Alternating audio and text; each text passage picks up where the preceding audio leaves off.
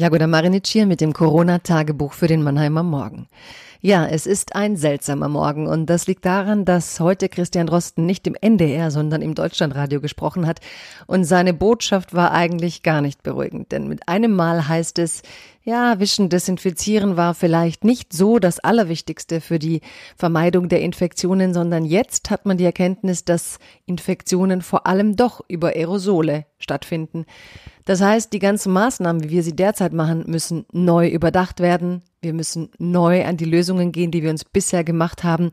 Und ich gebe zu, diese Verwirrung, für die keiner etwas kann, ist kein leicht auszuhaltender Zustand. Darum geht es im heutigen Corona-Tagebuch. Liebes Corona-Tagebuch, liebe Zuhörerinnen und Zuhörer, Christian Drosten hat gleich zu Beginn der Woche mit dem Deutschlandfunk gesprochen und einmal nicht mit dem NDR. Ich hörte. Es mehrt sich der Eindruck, dass wir neben Tröpfcheninfektionen auch eine deutliche Komponente von Aerosolinfektionen haben. Nach zehn Wochen heißt es also?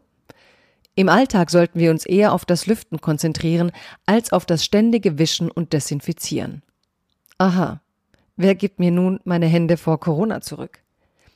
Jeder weiß, Wissenschaft bedeutet Wissen schaffen. Das heißt immer Neues erforschen und das Wissen von gestern vielleicht revidieren. Gleichzeitig ist es viel verlangt, wochenlang Verhalten anzupassen, nur um zu erfahren, dass die Infektionen womöglich anders übertragen werden. Es ist niemand schuld daran. Man darf auch Drosten nicht zu Cassandra machen.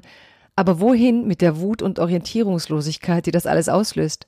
Und das nicht unnachvollziehbare Laissez-faire vieler, die sagen, es scheint ja keiner zu wissen, was los ist.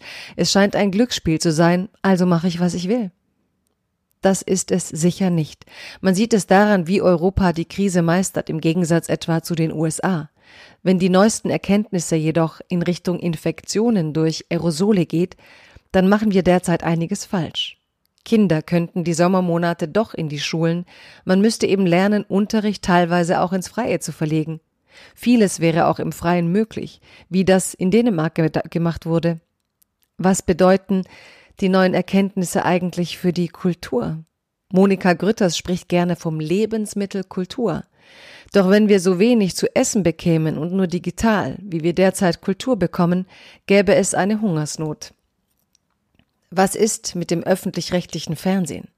Es soll jetzt ein gemeinsames Kulturangebot für ARD, ZDF und Deutschlandradio geben, vor allem digital. Jeden Abend seit Wochen der Corona-Brennpunkt im klassischen Fernsehen.